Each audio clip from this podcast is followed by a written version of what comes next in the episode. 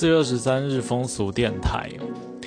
海军敦睦远航舰队在日前返台之后，有官兵确诊武汉肺炎嘛，然后投下了震撼弹。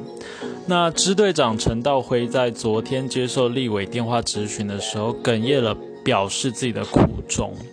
那民进党立委赵天麟，他就在质询的时候说：“这个少将哭哭啼啼的，不是男子汉哦。”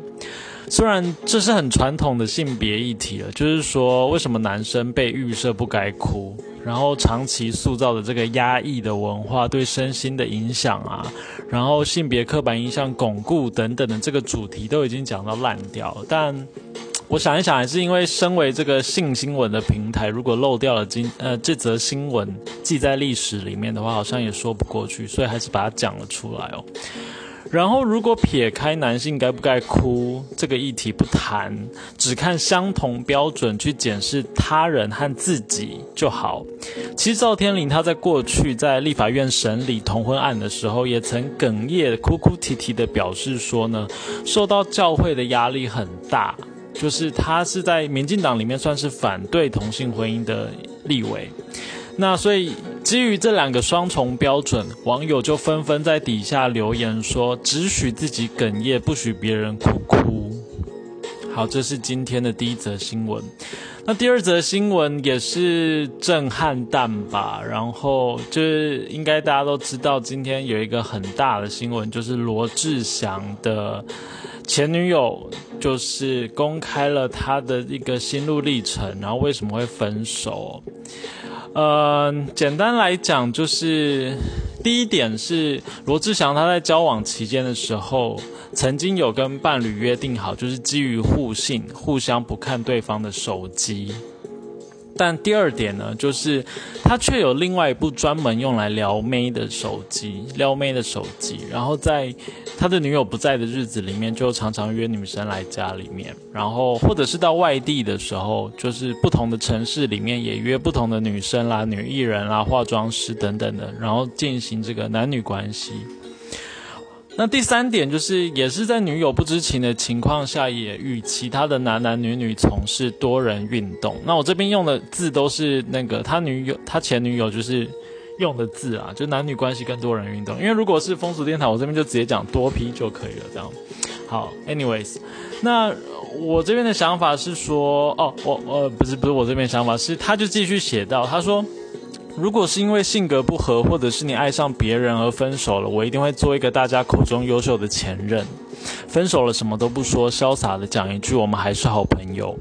但很抱歉，这次的情况太特殊了，因为我知道现在包括以后还会有很多很多的女生在同时被你骗着，她们可能还天真的以为他们是唯一，所以她就是没有办法忍受这样的行为，所以要把这样的情况揭露出来，这样子。好，那我这边给一些回应哦。呃，我认为交往中从事男女关系啦、多人运动关系都不是问题，因为都可以谈啦。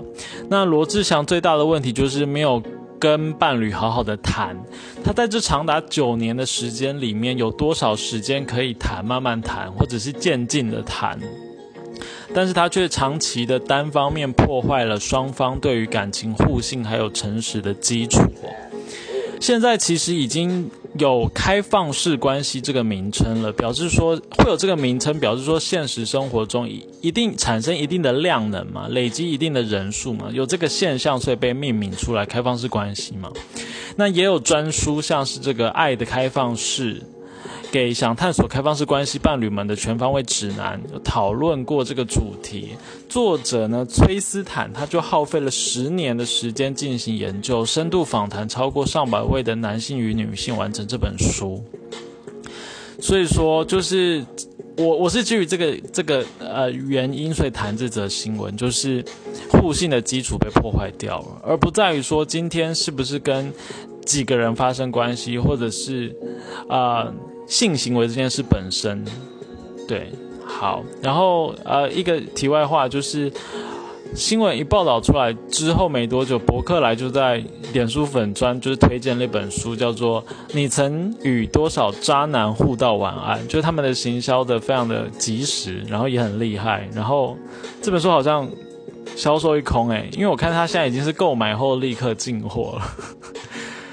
对，所以我就赶快去二手书另外一个网站去买这本书，我准备来看，因为我在看他的试读的时候，内容连载有一种渣叫没和你上床，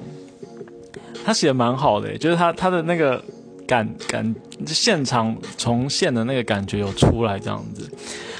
他说男生的临时工作阵地出来，谢鹏趴着他的手，我看看我看看，他叫夏雨，两人都被分到地方。台第三频道去跑新闻，第三频道是农业频道，每天都要下乡。谢鹏吃不了苦，一天组里去拍渔民丰收捕鱼，鱼塘上面都是烂泥，又腥又臭，走一会儿就走不动，要找棍子把粘在鞋上的泥搓掉，不然鞋子有千斤重。夏雨从后面过来说：“我帮你吧。”谢鹏心里开了花，嘴上却说：“一个大男人蹲在地上帮我搓泥巴。”夏雨二话不说，找了根粗棍子来，扶我背上。他命令道：“他在他面前弓着腰，三两下把泥搓掉，又从口袋掏出两个抛弃式的鞋套给他套好，换只脚。”好，就是我只是朗诵非常前面的一小段，就是他公开的这个试读的地方，我就觉得哎还不错，所以就是啊，不知道不知道内容其实如何，但是就是之后我会就是买来看这样子。然后我觉得，如果博客来就是未来有更想要经营这个主题的话，其实像刚刚讲的那个开放式关系的书，它其实也可以讨论，就是也可以考虑，就是上架给更多人知道这样子。好，那希望透过今天的新闻呢，能够让这个在关系中里面的情侣，如果你正在偷吃外遇的挣扎里面，呃，可以试着站在伴侣对方的角度去思考，当对方知道。你这个情况、这个行为，他的感觉会是什么？然后，如果对呃，如果你们呃，如果你你个人无法自拔的想要外吃外食，或者是认为说自己的性跟爱是分离的，没有办法就是。在关系里面只跟伴侣发生性的话，那我建议是在下次你在从事外食之前，好好的跟伴侣讨论一下对感情的想象，